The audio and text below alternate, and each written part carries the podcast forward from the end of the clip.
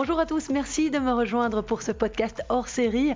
Sa voix grave et chaleureuse est reconnaissable parmi des centaines.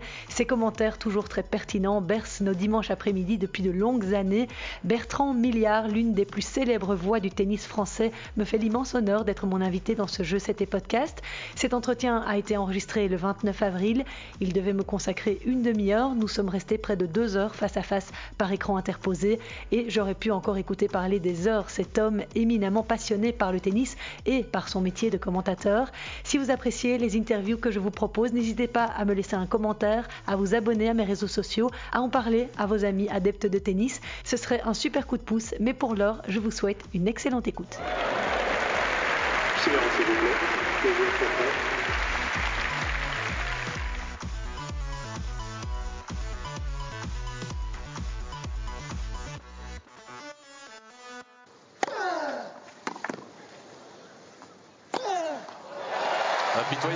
Plus autoritaire surtout là dans son, ce jeu, Rafael Nadal.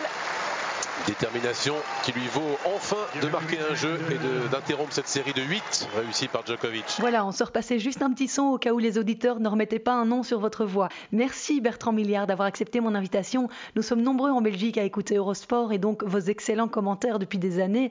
En tout cas, vous êtes un peu ma Madeleine de Proust. Comment êtes-vous devenu un tel féru de tennis et comment êtes-vous arrivé chez Eurosport où vous commentez depuis 24 ans si mes calculs sont bons? Alors bonjour Christelle et grand merci pour l'invitation déjà. Euh, et oui, je sais, ça ne me rajeunit pas malheureusement, mais ça fait bientôt la moitié de ma vie que, je suis à Eurosport. Euh, mon parcours il est un tout petit peu atypique puisque j'étais d'abord étudiant en droit. J'ai fait plusieurs maîtrises de droit. J'ai commencé à préparer le concours d'avocat.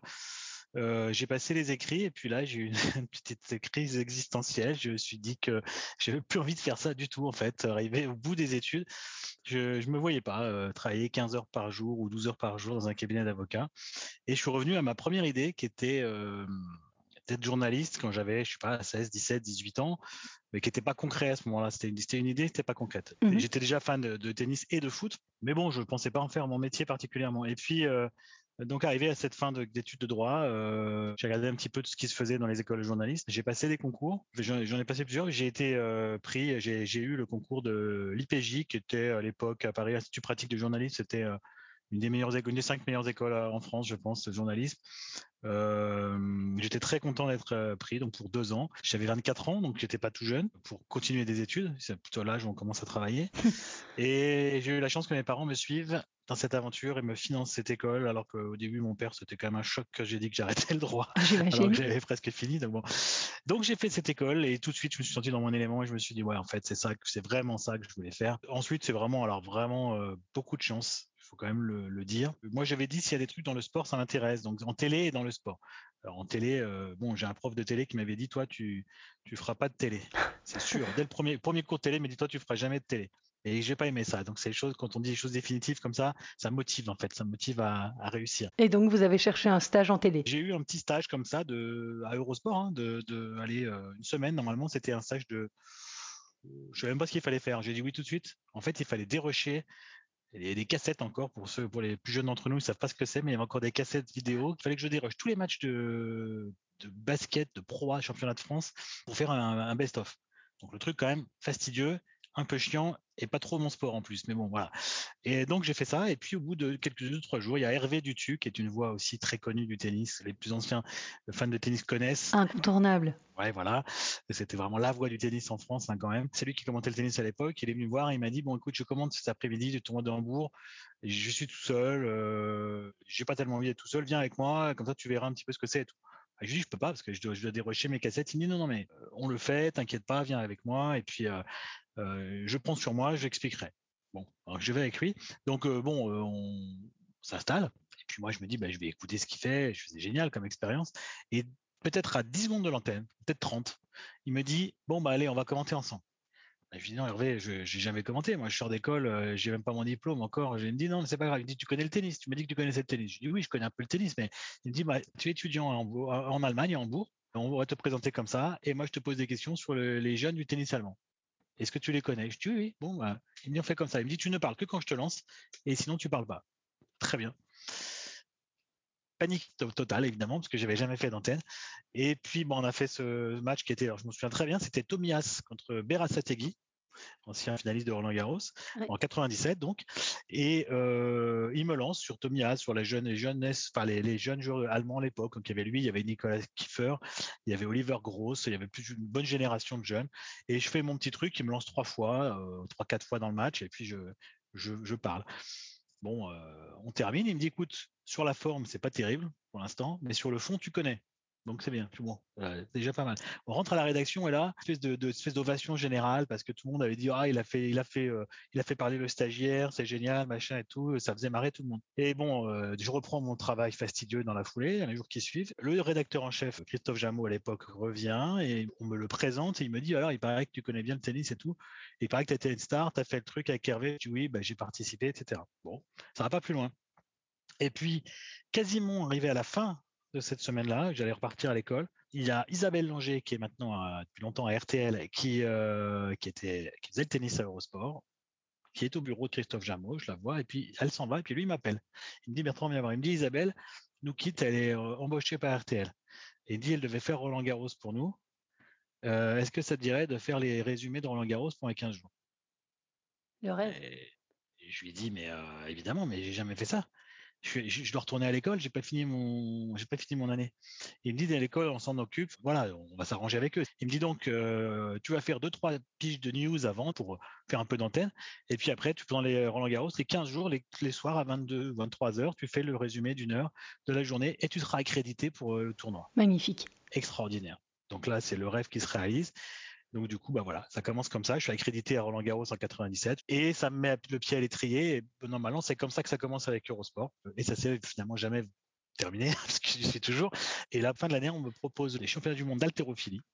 Alors je dis bah non, j'y connais rien, je connais rien d'haltérophilie. On me dit ben c'est quand même, euh, il y a beaucoup d'antennes, c'est des piges qui sont bien payées. Et puis c'est quand même 10 jours de suite, donc euh, je devrais accepter. Donc finalement j'accepte, je fais ça. Et si finalement en refaisant ça, que je vais devenir pigiste euh, régulier à Eurosport à ce moment-là, puis permanent. Et ensuite, à, partir de 98, vraiment un pigiste qui va, qui va, qui va travailler de plus en plus, beaucoup sur le tennis déjà, et puis sur le foot et d'autres sports. Hein. L'haltérophilie, je l'ai gardé pendant des années. Et du coup, j'ai fait un peu l'aviron après aussi. J'ai fait du curling, j'ai fait, bon, de toute façon, des sports, je dois en faire 80 euh, différents. Et ces connaissances du tennis, elles vous venaient d'où euh, vous jouez vous-même ou vous étiez passionné depuis que vous étiez petit? Alors passionné, honnêtement, ma première passion, euh, c'était le foot. Quand on est à Saint-Etienne, c'est un peu comme Obélix qui est tombé dans la marmite quand il était petit. À Saint-Etienne, on tombe dans le chaudron, on est supporter des Verts et donc on est euh, à Donf euh, fond derrière son équipe et je le suis toujours aujourd'hui à presque 50 ans. Donc quand je suis petit, c'est surtout le foot. Mais le tennis, j'ai du mal à dire quelle est la première image, mais je crois il y a deux matchs qui, qui me marquent. Il y a Borg Pietchi, finale de Roland Garros 79 où là j'ai à peine 8 ans et donc je me souviens de ce match parce que Pecci avait, un diamant dans l'oreille et tout. C'était un, mec euh, c'est assez particulier comme joueur. Puis Borg c'était vraiment la, star de l'époque du tennis. Et j'ai le par contre me souvenir précis du Borg McEnroe final de Wimbledon 80 et de ce fameux tie-break à 18-16 ah qui est un monument du tennis euh, de l'histoire du tennis. Et en fait ce qui m'a vraiment euh, ouais attaché au tennis c'est Roland Garros. C'est de regarder Roland Garros. On regardait toute la journée quoi hein, quand on pouvait. Enfin il y avait l'école mais quand on pouvait. Et après j'ai joué effectivement partir de l'âge de. J'ai demandé à mes parents de m'inscrire du coup à l'âge de 10 ans. Ça m'a plu de jouer aussi. Et vous avez chopé le virus. Je suis quelqu'un de passion, moi. Donc quand je commence à m'intéresser à un truc, ça devient une passion. Et après, j'ai commencé à m'abonner à Tennis Magazine. Et ça, c'était fantastique. J'adorais Tennis Magazine. Et ça m'a beaucoup euh, apporté. Ça m'a permis de, de, de voilà, de, de, connaître plus de choses. À l'époque, il y avait Tennis Magazine, il y avait Tennis de France, il y avait Le Monde du tennis. Et j'achetais les trois. Et je lisais ça, je dévorais ça tout le temps. J'adorais les tableaux, euh, les tableaux de Wimbledon, les tableaux de Grand Chelem. Il fallait les remplir nous-mêmes. Ah ouais, ouais, c'était génial. Et, et, donc voilà, c'est parti le tennis, c'est parti comme ça. Et pareil, ça m'a plus jamais lâché non plus. Euh, donc foot et tennis sont des passions de très importantes dans ma vie. Et vous avez un classement au tennis? Non, aujourd'hui je joue plus. franchement, j'ai été, euh, franchement, j'ai pas été terrible. Hein. J'ai été euh, au mieux en niveau, on va dire en niveau peut-être euh, niveau 15-4. Un truc marrant, c'est qu'en 2008, j'ai fait le tournoi des journalistes à, à Roland Garros. Il y a un tournoi qui est organisé chaque année. J'ai dû passer deux trois tours et hop perdre. Et puis là, il y avait un repêchage consolante non classé plus de 35 J'étais dans les jeunes, plus de 35 à l'époque. Et du coup, j'ai gagné cette consolante. Et ce qui est drôle, c'est que du coup, la remise des prix, j'avais le, on a le même trophée que, c'était le même que celui qui gagnait le tournoi, qui était peut-être classé zéro ou un truc comme ça. Donc, ah euh, voilà, les, gens ne le verront pas, mais vous, je vous montre. Peut-être 2008, trophée BNP Paribas journaliste. Et je me suis dit, bon, après un truc comme ça, on arrête sa carrière. Donc, j'ai arrêté de faire ces tournois. Et quand je rejoue, je me fais toujours plaisir. Et quand je joue, je joue souvent en double maintenant. Comme ça, euh, il n'y a pas le côté euh, physique et déplacement. Et j'adore jouer en double avec Jean-Paul Lotte. Ah oui ouais, Ça, c'est vraiment un grand plaisir.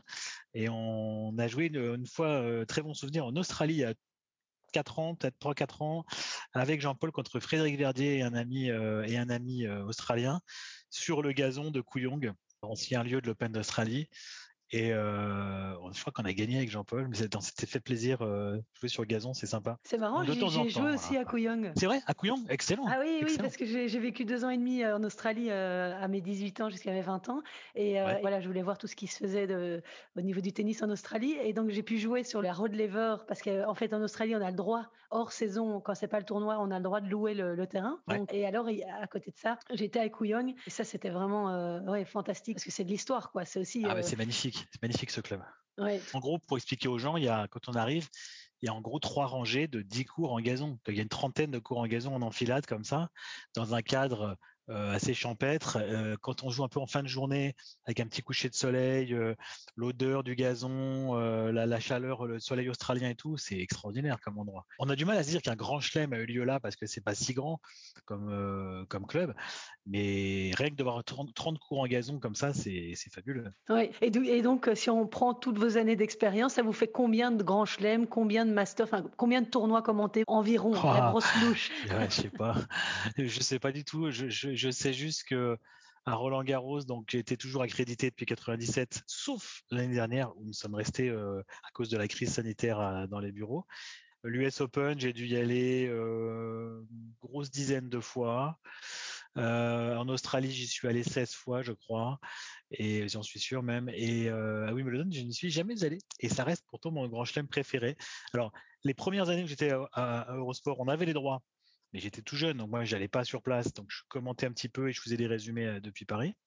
Et ensuite on a perdu les droits et on les a jamais récupérés euh, pour la France. Donc euh, malheureusement, ce qui est toujours à ce jour mon grand chelem préféré, bah, ça reste pour moi une inconnue, donc ça reste un quelque chose que je veux absolument faire dans ma vie d'aller d'aller une fois à Wimbledon. Franchement, c'est un rêve. Même en tant que spectateur, vous n'avez jamais été? Jamais mis les pieds à Wimbledon. C'est fou.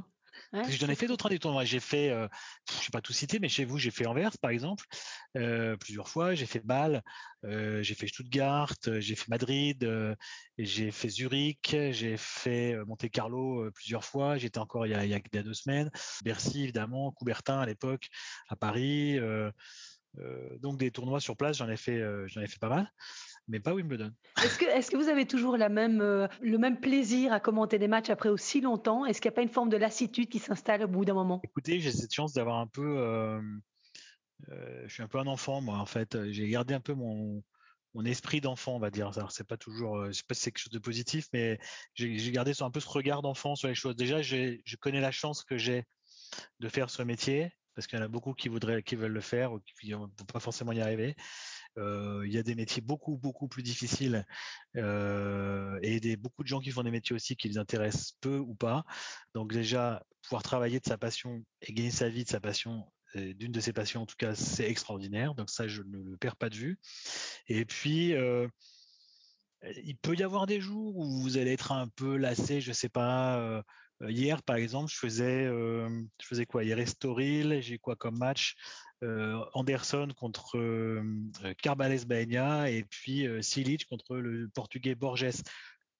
on peut dire au début, bof, bof, euh, je n'ai pas trop envie de faire. Et puis finalement, bah, il y a toujours un truc intéressant dans un match. Il y a toujours un truc à voir, il y a toujours un truc à bosser, une histoire à raconter ou chercher. Tout. Donc, non, je suis toujours passionné par ce que je fais. Et puis, j'ai la chance, grâce à, Aude Baron et Laurent Verne, Maxime Dupuis sur le sur Eurosport.fr de pouvoir faire des articles de tennis. On a fait une rubrique, on refait l'histoire avec euh, Laurent qui était très intéressante. On a une idée de podcast tennis, donc euh, peut-être que euh, ça va prendre forme un de ces jours là avec, avec la crise sanitaire, c'était pas simple. et c'est de la diversification par rapport aux commentaires et ça fait du bien parfois de, pouvoir euh, toucher à d'autres facettes du, métier de journaliste. Est-ce que vous passez encore beaucoup de temps à préparer vos matchs ou vous êtes euh, une telle bible que vous en avez même plus besoin? Alors, je travaille beaucoup avec ma mémoire. Parfois, je fais des petites erreurs. je vérifie toujours, bien sûr, et quand je fais une erreur, je le, dis et je me rends compte qu'avec l'âge, peut-être quand même qu'on retient un petit peu moins bien euh, certaines choses. Mais en fait, si je compare avec les, des, des gens qui vont commencer à commenter le tennis maintenant, des collègues, j'en vois, ceux qui commentent moi souvent, souvent ils se font euh, des fiches avec plein de couleurs, plein de trucs, euh, tout est écrit. Je comprends très bien, hein, c'est pour retenir des choses, etc., etc. moi, je fonctionne pas comme ça. Quand je commente, j'ai toujours une feuille par contre sur laquelle je note moi-même les aces, les doubles fautes, les balles de break, les conversions de balles de break, à quel moment ça s'est passé pour savoir à quel euh, les tournants de match, etc. Le score que je suis jeu par jeu pour voir quand il y a eu les breaks, etc. Et les balles de 7. Voilà. Donc ça, ça je l'ai toujours fait, je continue à le faire. Ça, c'est important pour suivre un match, pour rester dedans. Et je peux pas ne pas le faire. Sinon, euh, quand je prends un match en cours et que je peux pas faire ça, ça, me, gêne un peu parce que j'ai l'impression de pas être vraiment dedans. Après, pour la préparation en elle-même, je pense qu'il y a le background est très important. Euh, je suis chaque semaine les résultats de tous les tournois ATP, WTA, Challenger depuis les qualifs. Donc qualifs, tableau, grand tableau, tableau de double, hommes et femmes. Et je regarde le classement en gros je me refais un point classement toutes les semaines de 1 à 400 à peu près, euh, ATP surtout euh, maintenant parce qu'on fait pas WTA. J'essaie de voir les évolutions au classement qui arrivent. Pour savoir qui arrive, il faut suivre les challengers. C'est vrai que je suis avant, je faisais même les futurs. Maintenant, je regarde moins les des futurs parce que ça fait plein de tournois. Mais euh, j'essaie de faire ça. Donc déjà, quand on a ça, on a une bonne base. Après, avant un match, évidemment, on regarde l'activity, ce qu'on appelle, donc ce qu'ils ont fait depuis le début de la saison, ce qu'ils ont fait euh, en face à face, les uns face par rapport aux autres. Moi, je pense qu'un commentaire se construit au fur et à mesure du match. C'est-à-dire qu'une certaine statistique, ça ne servira à rien si vous la dites euh, euh, avant que le match ait commencé. En revanche, si à un moment donné on se rend compte d'un truc, tiens, euh, un tie-break, quel est son ratio de, de victoire Combien, combien de gagné tie-break cette année?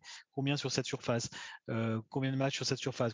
Par rapport Ça peut être par rapport à plein de trucs, au classement, à la surface, au, score, combien de fois il a gagné 6-0, combien de fois il a pris 6-0, etc. Donc ça, ça se construit un peu au fur et à mesure du, du match. J'ai la chance aujourd'hui d'avoir quand même plein, plein, plein de bases de, de données et d'infos. Donc je travaille plus comme ça. Je, je prétends pas du tout tout connaître, bien, bien loin loin s'en fout, surtout qu'aujourd'hui, il y a plein de passionnés avec les réseaux sociaux qui, qui, connaissent autant que nous. Mais euh, je pars d'une base, et je construis au fur et à mesure du match. Et les consultants, évidemment, ont leur importance. J'imagine que vous les choisissez de manière très euh, précise. Je ne suis pas décisionnaire, on va dire, sur les consultants, mais je suis consulté. C'est-à-dire que euh, là, on rentre dans un domaine où il y a le, cordon de la bourse aussi que je ne détiens pas. Mais ça, c'est plus euh, mes responsables qui vont négocier ça avec eux. Après, évidemment, on a une discussion. C'est vrai que en, rachetant les droits de l'ATP en 2018 euh, pour cinq saisons, bah, on, avait besoin d'une équipe étoffée. Donc, il y a toujours un bon esprit, je trouve. Moi, j'ai toujours euh, travaillé avec des gens que j'ai appréciés. Ça fait des années, des années. Donc, on, on a connu plein. À l'époque de la WTA, c'était plutôt des filles. On avait Sarah, il y a eu euh, Alexia de Chaume, il y a eu euh, longtemps Émilie Lois, bien sûr, euh, vous le savez.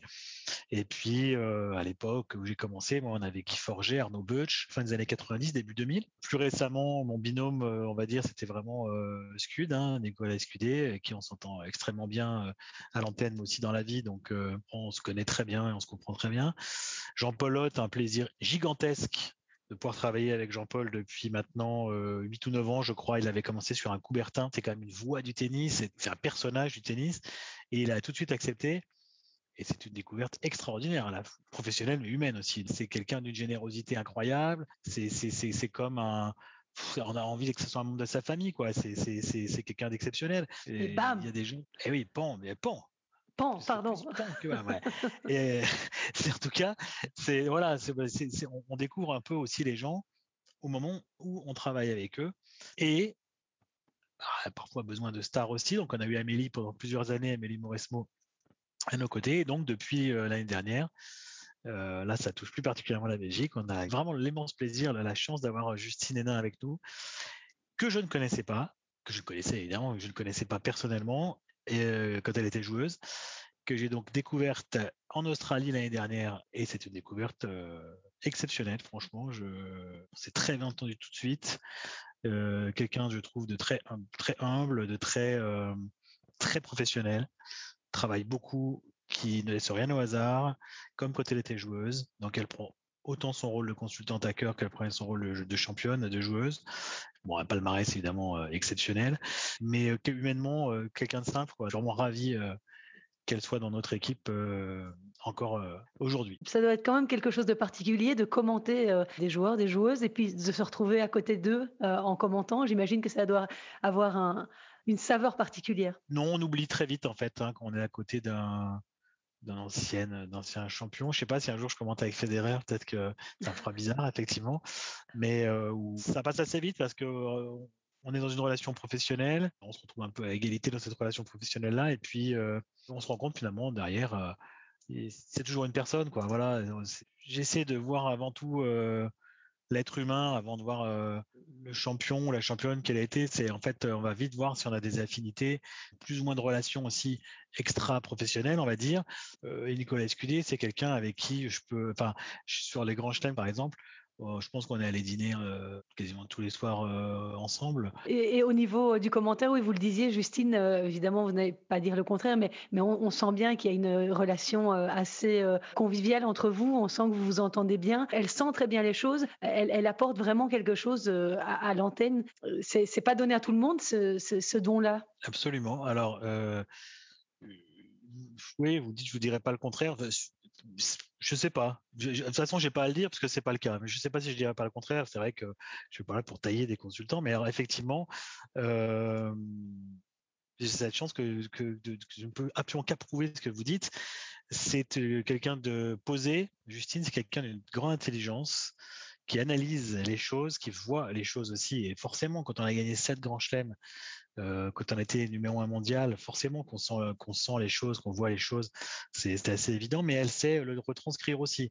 Quand elle arrive sur un tournoi, euh, il y a des joueuses, alors les, top joueuses c'est facile, mais une joueuse qui arrive un peu par surprise en quart de finale ou en huitième d'un grand chelem, ben elle va me dire oui, mais tiens, elle a fait ci avant, ça, elle a fait ça, elle a fait un quart à tel endroit. Euh, à Marion, euh, Bartholé était comme ça aussi, elle regardait tous les matchs, elle connaissait tous les résultats. Donc euh, Justine apporte clairement quelque chose, c'est évident. Bah, je trouve qu'elle a réussi complètement sur l'intégration. Le ton est bon, l'analyse euh, est, euh, toujours pertinente, le propos est toujours pertinent, elle sent les choses, elle voit bien les choses, et en plus, elle s'est parfaitement intégrée dans l'équipe. Donc, euh, je n'ai que du positif, et c'est vraiment sincère, hein, je n'ai que du positif à retirer de, la collaboration qu'on a avec Justine. Et est-ce que ça vous arrive de passer aussi un peu de temps en dehors du cours avec elle? Alors avec Justine, c'est plus difficile parce qu'elle habite en Belgique, donc en général, euh, elle repart vite. Le dernier tournoi qu'on a commenté, nous étions malheureusement en crise sanitaire qui fait que ne pouvait pas se permettre de se voir en dehors parce que c'était trop risqué. Donc là, sur les derniers tournois qu'on a fait, malheureusement, c'était uniquement dans les euh, dans les locaux. Mais en Australie, l'année dernière, euh, oui, bien sûr, on a on a été souvent manger le soir ou passer quelques quelques moments sympas effectivement, notamment lors de son arrivée parce qu'il fallait l'intégrer dans l'équipe au départ. C'est pas, pas simple quand on se connaît pas trop. Dis, c'est tout de suite très bien passé. Moi, j'ai l'impression de la connaître, Justine, depuis longtemps, alors qu'on se connaît depuis euh, un an euh, et demi.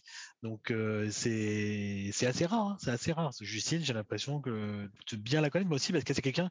Ça, c'est quelque, chose d'important. C'est quelqu'un qui s'intéresse à vous. Et ça, c'est quelque chose de plus rare déjà chez des anciens champions.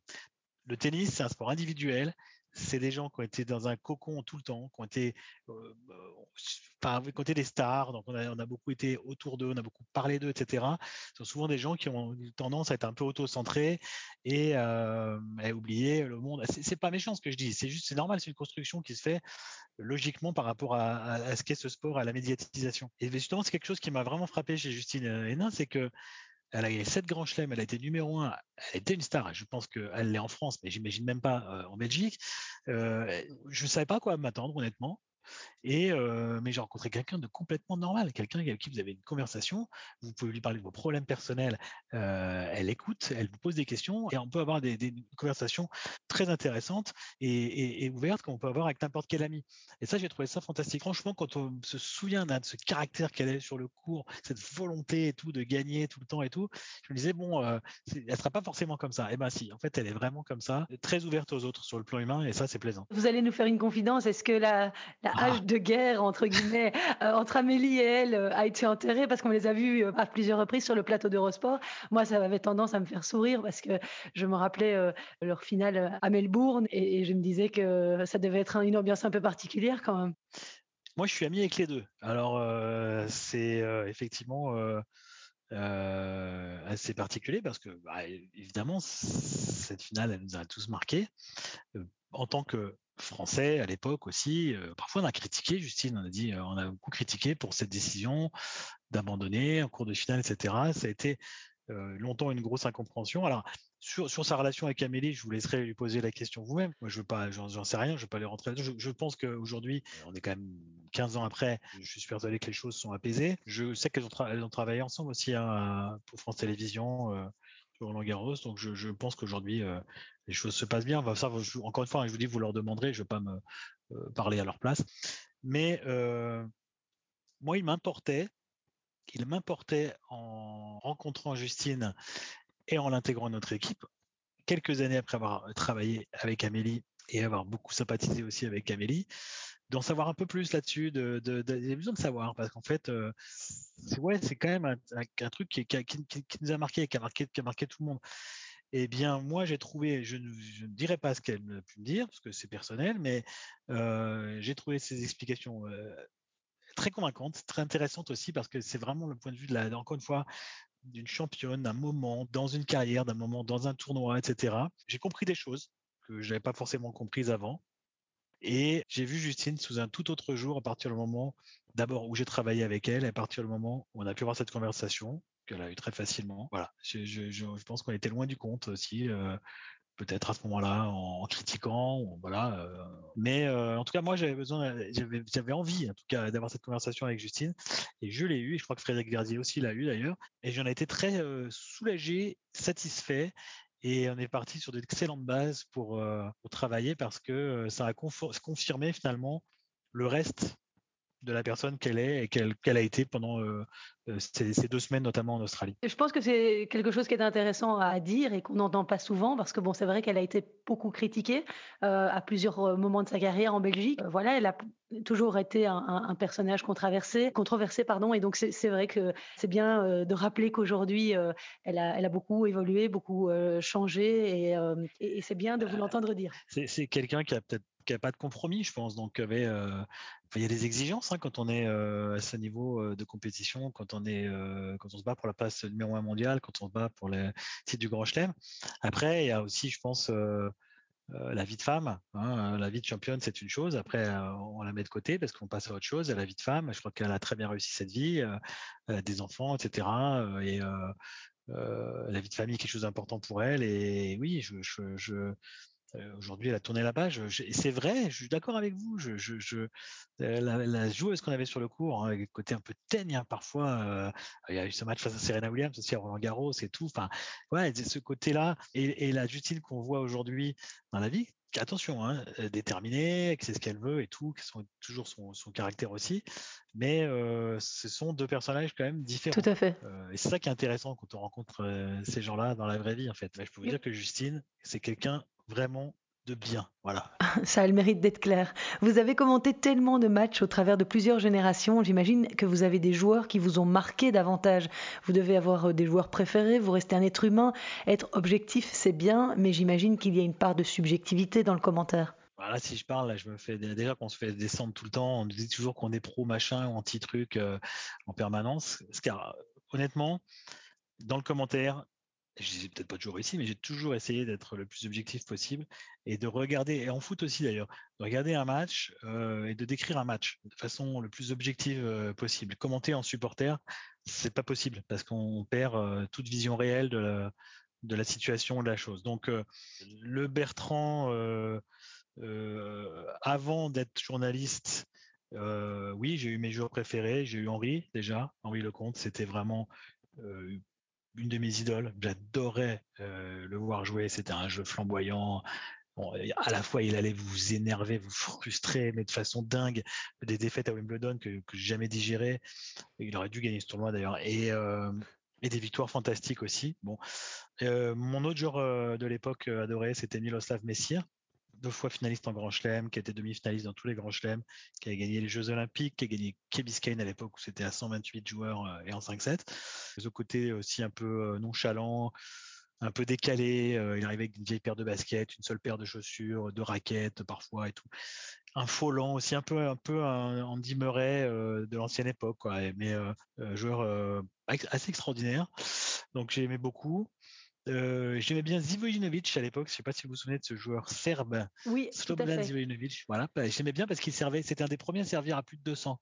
Et j'ai été le voir à Bercy contre Chesnokov. Vous vous souvenez aussi de Chesnokov, oui, oui. Il mettait des mines, des premières balles à 210. À l'époque, c'était énorme. Qu'est-ce que c'est que ce service? Donc ça, j'aimais bien aussi ce joueur qui a failli battre Villander en 88 à Roland Garros, euh, année du petit chelem de Villander quand même. Voilà, ça c'est les joueurs que j'aimais bien quand j'étais euh, gamin. Et puis après, euh, après j'ai eu un vraiment joueur que j'ai adoré, c'est Carlos Moya. J'étais très heureux quand il a gagné Roland Garros et je trouvais qu'il avait un potentiel inexploité, mais je suis souvent aussi pour des joueurs qui ont des potentiels inexploités parce que j'aime bien les joueurs un peu à double tempérament. Henri était comme ça.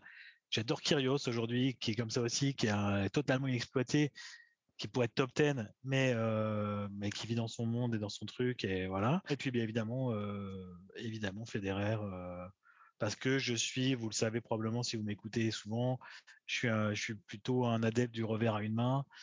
Je préfère esthétiquement le revers à une main. Donc aujourd'hui, Federer, Vavrinka, Dominique Thiem, Chapeau-Valoff, le petit Musetti qui arrive.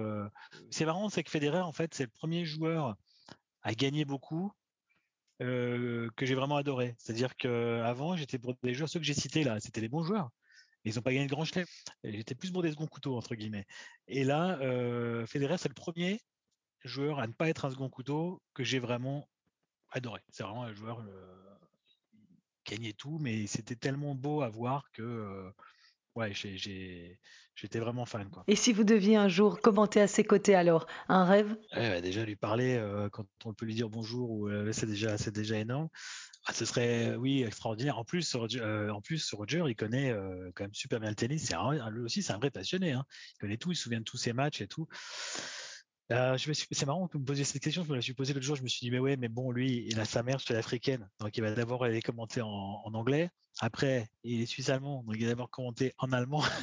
français, c'est sa troisième langue. Donc, bon, euh, et il commentera sûrement jamais en français. Mais enfin, si ça devait arriver dans un futur euh, extrêmement hypothétique, euh, ce serait, oui, évidemment, euh, fantastique. Mais là encore, je crois que très rapidement, je verrai à nouveau la personne humaine et collègue en l'occurrence euh, avant le avant l'immense champion qu'il a été et ça me permettrait surtout de découvrir là aussi la personne c'est ça qui est hyper intéressant et enrichissant enfin, quoi. et si vous deviez choisir un match un des plus beaux matchs que vous ayez commenté est-ce qu'il en faisait partie? J'imagine que oui je sais pas, c'est toujours difficile. Il y en a tellement, j'ai tellement commenté de matchs maintenant que parfois je me pose cette question aussi. C'est très difficile, mais euh, là récemment, dans les années récentes, un match qui m'a vachement marqué, c'est le Team Nadal à l'US Open 2018, je crois. Les années passent vite, donc je crois que c'est 2018. C'est un quart de finale. C'était un match gigantesque s'est fini à 2 heures du matin. Et avec Scud, à 2 heures du matin, on a l'impression que ça venait de commencer. On, aurait, on aurait continué, tellement c'était un, grand match. Euh, j'ai aussi récemment un Team Djokovic au Masters 2019 qui était assez monstrueux. Dans les matchs de Roger, euh, ce qui était intéressant, c'est le, quand il est revenu là en 2017 et qu'il a gagné l'Australie. J'ai pas commenté la finale, mais c'est le, parcours en fait. Je me souviens avoir commenté euh, peut-être son premier tour ou son deuxième tour qui était euh, encore un peu moyen en termes de niveau de jeu. Puis après j'ai commenté le Berditch au troisième tour où là il a, franchi un cap. Là déjà si je beaucoup mieux. Et la demi contre Vavrinka aussi avec beaucoup de suspense, qui était un, bon match et un match extraordinaire aussi commenté. Euh, c'est le Vavrinka Djokovic en finale de Roland Garros 2015 où là, c'est une des rares fois où moi, je suis pas trop un gueulard à l'antenne. Enfin, ça m'arrive, mais il faut vraiment que je sois complètement pris dans le truc. Et là, il y a eu des, euh, il y a des moments où j'ai hurlé, j'ai hurlé. Il y a des revers long ligne de, de, Vavrinka euh, qui, était, était à 3 mètres derrière, qui faisait des parpaings en, revers. C'était tellement incroyable qu'on on, hurlait sur, euh, sur certains points. Ça, c'était un très gros match aussi. J'imagine vous appréciez aussi le, le, jeu de Nadal. J'adore Nadal, évidemment. Pour moi, de toute façon, ce trio est quasiment indissociable parce que si Nadal ne pousse pas Federer, Federer va peut-être pas progresser. Si Djokovic ne pousse pas Nadal, peut-être que Nadal ne va pas avoir à progresser autant, etc. Ils se sont, ils étaient dans une auto-émulation permanente, euh, les trois, jusqu'à arriver à des niveaux d'extraterrestres, de stratosphériques, euh, à, dominer ce sport comme euh, je pense plus personne ne le dominera. Il y aura plus de trois joueurs de la même génération entre 18 et 20 grands chelems. Je sais pas à combien ils s'arrêteront. Djokovic, je sais pas à combien il s'arrêtera, mais voilà, c'est quelque chose d'incroyable. Ça ne se reproduira plus. Je crois qu'on a eu, alors ça, je mesure la chance extrême que j'ai eu de commenter intégralement cette génération, en fait, puisque j'ai quasiment commencé le commentaire quand Roger commençait sa carrière. Il avait 16 ans. Rafa était plus jeune, donc il aurait fait toute sa carrière et Novak Djokovic aussi. Donc, euh, mais j'adore Nadal, oui, pour plein de raisons. Euh, la volonté qu'il a, évidemment, les valeurs, le côté humain, euh, le respect permanent, la remise en question, le travail, puisqu'il a, il a, il a tout le temps cherché, trouvé des solutions pour faire évoluer son jeu. Il continue maintenant à le faire. On est obligé de l'aimer, quoi. De toute façon, c'est pas possible autrement. Et par rapport à. De, même sur les fans de Federer. c'est difficile. Hein ah, et par rapport à avant, par rapport à vous ne pouvez pas vous dire que, euh, que, que, la finale de 2008 de Wimbledon, ça m'a pas fait mal. Sur le coup, oui, euh, évidemment. Moi, j'étais plus fédéraire, c'est vrai. Mais il va le chercher sur le gazon, quoi. C'est c'est euh, c'est énorme. C'est pas sa surface à la base. Ce match est somptueux. Il se fait rejoindre à 2-7 partout, mais 99% des joueurs auraient pris 6-1 ou 6-2 au cinquième avec le scénario qu'il y a eu. Et lui, il s'accroche, il gagne 9-7 au cinquième. C'est un des plus grands matchs je pense, dans l'histoire du tennis.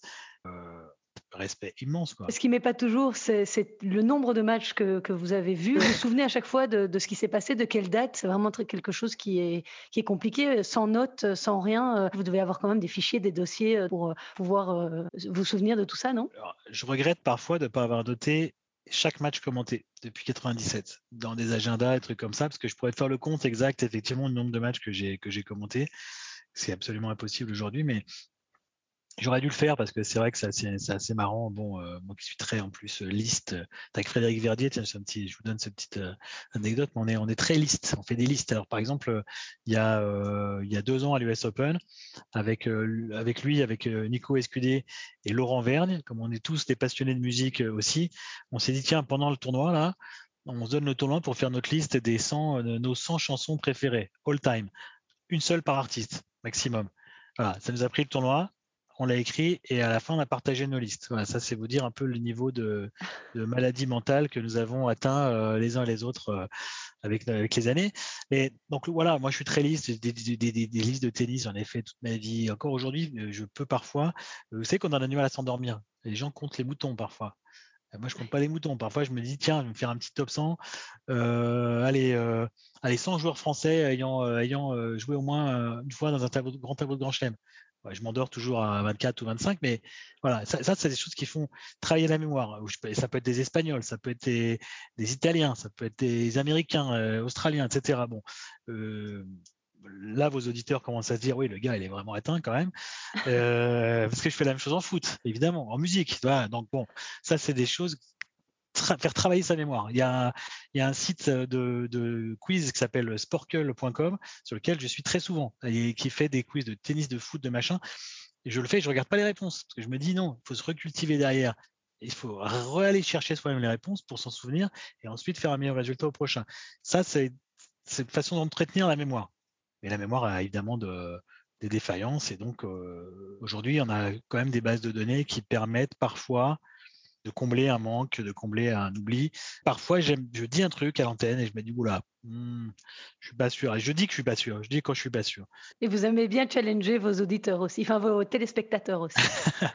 Alors ça, c'est dû aussi en grande partie à Amélie, hein, quand même, qui était une, grande adepte des quiz. Alors, elle est plus, plus avec nous et parfois je suis en train de commenter, mais je reçois un petit SMS d'Amélie qui me dit Allez, vas-y, fais un quiz. Alors, le seul truc, c'est que je me l'autorise de temps en temps, dans, dans, des matchs effectivement peut-être entre guillemets moins important, mais pas tout le temps parce que un, c'est excluant pour ceux qui n'ont pas Internet. Il y, a, des personnes euh, plus âgés aussi qui nous écoutent ou qui qui pas qui ont pas cette ce réflexe d'aller sur Twitter ou en finale de Grand Chelem, j'en fais pas. Mais si c'est un premier tour, euh, session de nuit à l'US Open, si je suis là-bas, on a un match à sens unique, un premier tour, allez, euh, Djokovic ou Federer ou Nadal qui est en train d'exploser un joueur. Bon, qui nous regarde en France ou en Belgique ou en Suisse à ce moment-là? Bah, des passionnés, obligatoirement des gens qui, suivent la nuit, c'est les énormes passionnés. Donc là, oui, là on peut y aller. Quiz, il y a de l'interaction, ça permet aussi aux gens de rester éveillés et tout. Voilà, ça c'est un moment où on peut vraiment le faire. Il faut bien choisir son moment, mais j'aime bien et puis je me rends compte que les gens, honnêtement, euh, là sur le hashtag Home of Tennis par exemple, il y a vraiment des gens qui connaissent super bien. Hein. Et de toute génération en plus, c'est ça qui est sympa. Et puis vous avez un autre don, euh, vous êtes médium un peu dans une autre vie, vous avez été médium. vous avez regardé Silich Borges hier, non Ce que j'ai dit, euh, j'ai dit je sens que dans ce jeu, à faire deux aces, il a fait deux aces. Ah oui, oui, total. Et puis il y a quelques vidéos qui circulent aussi euh, sur Internet. Mais du coup, qui, qui, va être numéro un mondial dans 10 ans Dites-le nous. Dans 10 ans, dans 10 ans, on est quoi En 2031 2031, ils sont nés en quoi, nous, cycle Dans 10 ans, Tsitsipas, il aura quel âge? 30 ans? 32 ans. Ah, il sera, il sera, non, avec le jeu qu'il a, ça serait peut-être un peu, un peu dur. Medvedev, il aura 35. Bah, dans 10 ans, alors, si ça peut être Musetti, moi, je prends, hein, parce que euh, revers à une main, euh, j'aimerais bien. Non, dans 10 ans, ce sera Sinner. Yannick Sinner, comme euh, John McEnroe aussi, l'a prédit au numéro 1 mondial. Bah, il a quel âge? Il a 19, il aura 29, il sera au sommet là. À 29, il aura l'expérience, il aura tout. Je le verrai bien. Franchement, euh, pour l'avoir rencontré là pour la première fois en vrai à Monte Carlo, j'ai adoré le personnage. Hein. J'ai trouvé euh, gentil, euh, humble, très important l'humilité, surtout à cet âge-là, hyper intelligent. Je trouve qu'il sait exactement où il va. Il a des objectifs. Il n'est pas arrogant du tout. Il est respectueux. Euh, avant le match contre Djokovic, il m'a dit moi demain je suis là pour apprendre. Et effectivement, hein, il a perdu, il a appris. Euh, il dit souvent ça. Je trouve qu'il est hyper pro. Moi, il m'impressionne pour un pour gamin de cet âge-là. Je trouve que on compare beaucoup Nadal et Djokovic par rapport aux, chiffres parce que c'est voilà les chiffres euh, qu'il a aujourd'hui le, le compare à ces joueurs-là. Je ne sais pas évidemment s'il aura cette carrière-là. C'est difficile à dire à l'avance, toujours difficile, mais euh, je pense quand même que vu tout ce que je viens de vous dire, il a de bonnes bases pour, euh, pour y arriver. Et d'ailleurs, notre et vous parlez de mon côté euh, voyant, notre quand même, vous avez peut-être revu la première, le premier titre de Federer euh, à Milan en 2001. J'ai eu la chance de le commenter tout seul. Et à la fin, je fais quand même une prophétie énorme. J'ai dit, c'est son premier titre, ce ne sera probablement pas son dernier. Mais je ne t'ai pas trompé. Là, vous vous êtes pas trompé.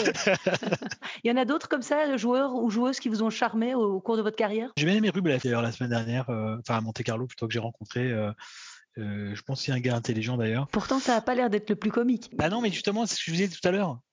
Tant qu'on n'a pas rencontré les gens, on peut pas savoir.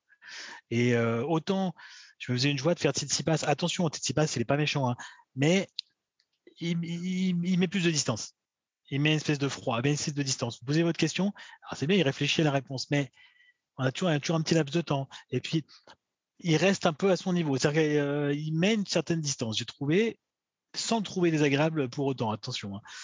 Euh, Rublev écoute bien les questions qu'on lui pose. J'ai essayé de poser aussi, j'ai essayé des questions un peu originales ou un peu marrantes, de sortir un peu des sentiers battus par rapport à ce qu'il entend d'habitude, mais je l'ai trouvé, euh, alors qu'il n'était pas en grande forme en plus, très dispo, euh, faisant de vraies réponses, pas dans une réponse de pilote automatique, etc. Euh, moi, j'ai bien aimé. Euh, à chaque fois que je l'ai fait, j'ai trouvé qu'il était vraiment bien, mon interview, franchement plutôt sympa, respectueux et et tout. Donc voilà, je dis la même chose pour votre compatriote aussi d'ailleurs David Goffin, qui notamment a la gentillesse de revenir après sa défaite. C'est jamais facile, alors que la TP avait oublié de nous l'amener. Euh, il est redescendu un quart d'heure après pour faire les TV avec nous. C'est hyper pro, c'est hyper sympa. C'est quelqu'un qui, est très appréciable aussi, je trouve, euh, sur le plan sur le plan humain. Après des joueurs, euh, bah, à Federer au début quand je le commentais les premières années, je ben, je voyais pas où il allait en venir hein, parce qu'il a il a il, fracassait sa raquette. J'avais fait que à Marseille, je crois, etc. Et en fait, il y a un tournoi qui m'a marqué, un tournoi où j'étais sur place. Alors j'étais jeune, hein, c'était à, à Bâle en 2000. Je suis tout seul à balle et c'est la semaine où, pour moi, Federer a changé, avait changé. Je l'ai vu, il était avec Peter Lundgren, je le croisais là-bas, et on avait encore l'image du joueur, euh, il avait 19 ans, un peu euh, euh, énervé sur le cours et tout. Et en fait, cette semaine-là, il a été focus de A à Z, il était hyper concentré, comme on l'a connu par la suite. Pas d'énervement. il fait demi-finale contre Hewitt. Je crois qu'il perd au tie-break du troisième contre Hewitt ou 7-5 au troisième. Un super match. Et je me suis dit, tiens, là, gamin, il a changé. Ça y est, il, commence à se, il, a commencé à se concentrer, à se calmer, et on va avoir un nouveau joueur. Et effectivement, il a gagné. Je crois 4-5 mois après, il a gagné son premier titre à Milan. Et juste, euh, dernier petit mot par rapport à David, vous en parliez tout à l'heure, je vous ai laissé terminer ce que vous disiez, mais euh, sur le terrain, qu'est-ce qui lui manque pour revenir vraiment à son, à son top? Parce que ça, on voit qu'il galère depuis quelques mois, euh, il a un petit peu du mal à, reprendre le rythme. Alors, j'ai pas beaucoup vu ses matchs cette année, pour être très honnête, mais je l'ai vu à Monte Carlo. Et son match contre Zverev, j'ai trouvé très bon. Franchement, j'ai trouvé très bon. Euh, j'ai trouvé qu'il lâchait bien ses coups, qu'il était agressif, qu'il le prenait à la gorge, que peut-être le fait d'être euh, outsider dans ce match euh, lui permettait de se libérer plus. Il a réussi à, vraiment énerver Zverev, qui, qui n'arrivait pas à, développer son jeu. je l'ai trouvé très bon sur ce match. Et après ce match, je me suis dit bon, il va aller loin. Et le match d'après, il perd sur Evans. Alors c'était très particulier, des conditions pas terrible, il faisait froid, il y avait du vent, beaucoup de vent ce jour-là. Tout le monde connaît le jeu d'Evans, slice de revers, euh, un jeu très atypique, euh, en plus assez solide quand même, en fond de cours aussi, etc. Il y a eu euh, des échanges de dingue. Il y a eu des échanges de dingue. Et, je pensais qu'il allait gagner, David. Et le fait qu'il ait perdu m'a un peu, un peu surpris. Donc peut-être que face à Evans, il s'est un peu frustré en fin de match et que du coup il a, il a, il a fini par, par le perdre. Euh, mais c'est dommage parce qu'il y avait un bon coup à jouer dans ce, dans ce tour-là. Moi, je pensais qu'il allait aller en demi. Ouais, le tableau était bien ouvert. Ouais, il est ouvert. Mais c'est, parfois, c'est comme ça aussi. Aborder un match contre Zverev sur le cours des Princes, où on n'est pas favori, où il fait beau d'ailleurs, hein, les conditions étaient meilleures ce jour-là. Et eh ben voilà, on joue plus relâché, on joue bien son tennis. Et puis le match suivant, c'est sur le central, on est favori face à un joueur qui gagne jamais sur terre battue. Psychologiquement, c'est pas la même chose. Et là, bah, il, là, ça a coincé. Donc euh, le tennis, c'est un tel enchevêtrement le physique, la tactique, la technique, mais il y a aussi euh, le mental est tellement important que je pense que ce qui doit lui manquer, c'est euh, encore une fois, j'ai pas beaucoup vu de match de lui cette saison, mais c'est de, la régularité, de la constance, sûrement un peu de confiance. Il faudrait euh, peut-être un gros résultat pour l'obtenir. Je ne sais pas physiquement s'il est à 100%. Il me disait que oui, parce qu'il avait un truc au genou, mais il m'a dit que ça c'était plus par précaution, parce qu'il met, met toujours des trucs par précaution. Bon, voilà. Mais je trouve que le tennis est là. Il est pas loin. Ben voilà, une note optimiste pour terminer ce podcast. Merci beaucoup Bertrand Milliard d'avoir été l'invité de ce jeu C'était Podcast. Ouais, merci beaucoup. Bah, merci pour l'invitation. C'était un vrai plaisir d'échanger avec vous. Et puis bonne saison sur terre battue, même si on sait que Eurosport France a malheureusement perdu les droits de Roland Garros cette année. À très bientôt.